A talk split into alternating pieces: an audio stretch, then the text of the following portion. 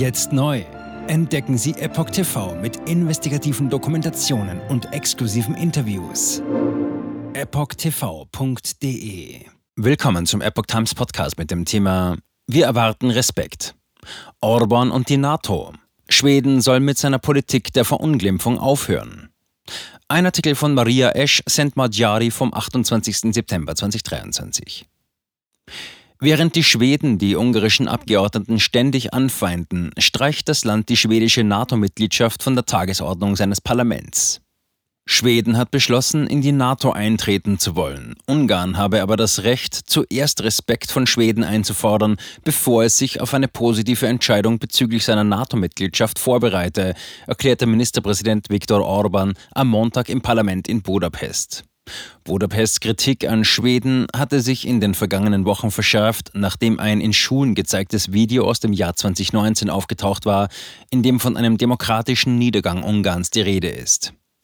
Während Schwedens Nachbarland Finnland mittlerweile in das Verteidigungsbündnis aufgenommen wurde, scheiterte der Beitritt Schwedens. Grund dafür war bislang das Veto Ungarns und der Türkei. Letztere verhandelt aktuell mit den USA, die ungarische Position wird hingegen derzeit immer härter.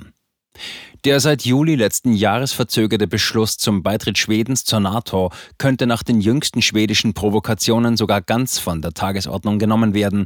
Dies erklärte vor kurzem Laszlo Köver, Präsident des Parlaments in Ungarn. Orban. Hier geht es nicht um Meinungsfreiheit. Nach Ansicht des Ministerpräsidenten sollte es keine Missverständnisse geben.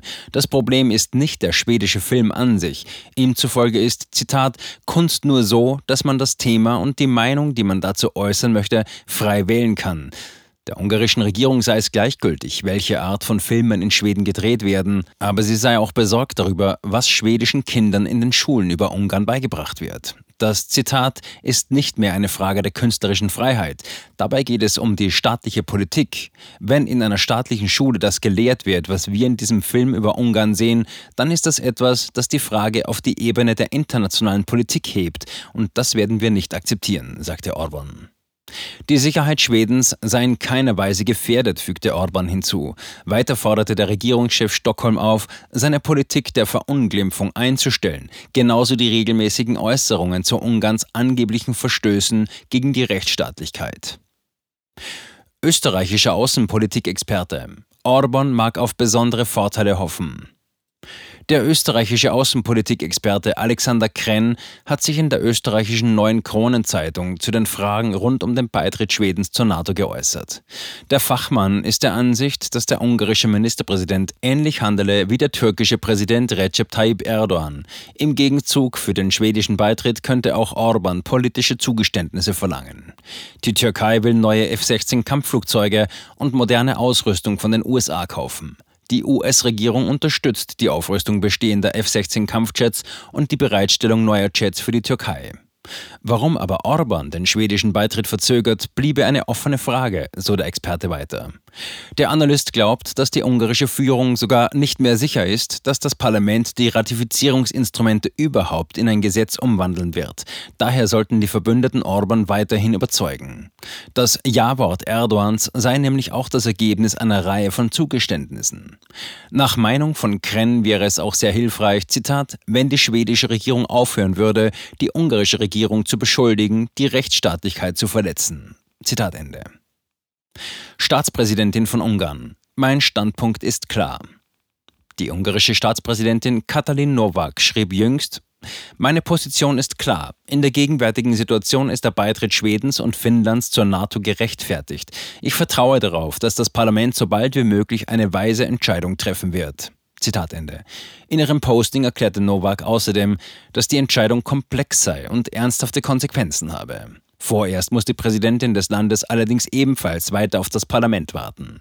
Der schwedische Beitritt zur NATO steht derzeit nicht auf der Tagesordnung für die Sitzungen des Parlaments im Oktober 2023. Das ungarische Oppositionsportal 24.hu schreibt, dass die Angelegenheit vor allem deshalb interessant sei, weil die Staatspräsidentin und der Parlamentspräsident aus Sicht der europäischen Sicherheit ganz entgegengesetzte Auffassungen vertreten. Zitat. Während die Staatschefin, die diplomatisch sehr aktiv ist, glaubt, dass der Beitritt Schwedens die NATO stärken würde, ist der Parlamentspräsident davon überzeugt, dass er die Sicherheit Europas schwächen würde. Denn er würde die Schnittstelle zwischen Russland und der NATO sowohl im wörtlichen als auch im übertragenen Sinn vergrößern. Zitat Ende.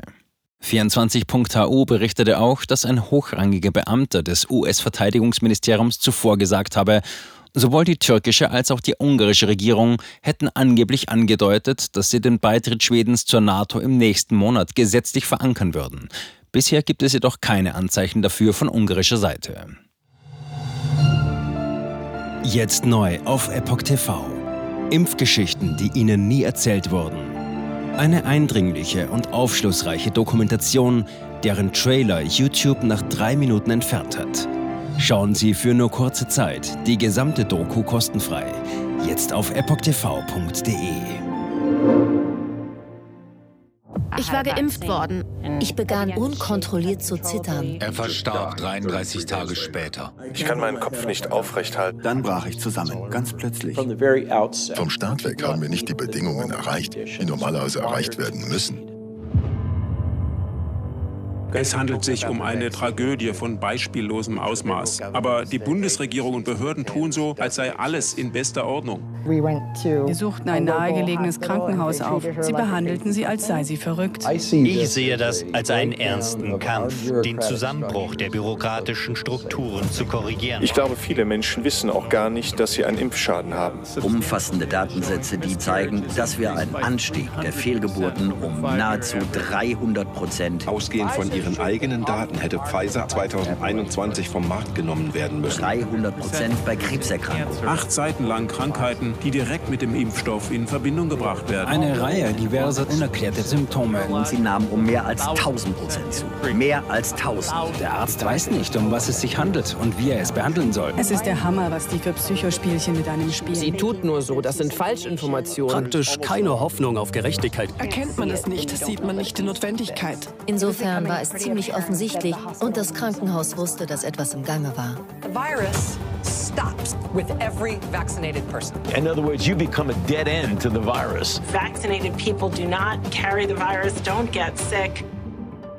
Wie hätte ich ahnen sollen, dass es das letzte Gespräch mit meinem Sohn sein würde? Sie wissen bis ins kleinste Detail, was da vor sich geht.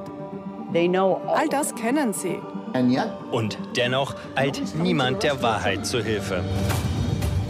Die verborgene Krise. Impfgeschichten, die Ihnen nie erzählt wurden. Eine Originaldokumentation von Epoch Times. Jetzt kostenfrei auf verborgenekrise.de ansehen. Aufgrund von Zensur ist diese bedeutende Dokumentation nicht über die sozialen Medien teilbar. Leiten Sie diesen Link an Freunde und Bekannte weiter und tragen Sie so die Botschaft dieser mutigen Menschen in die Welt.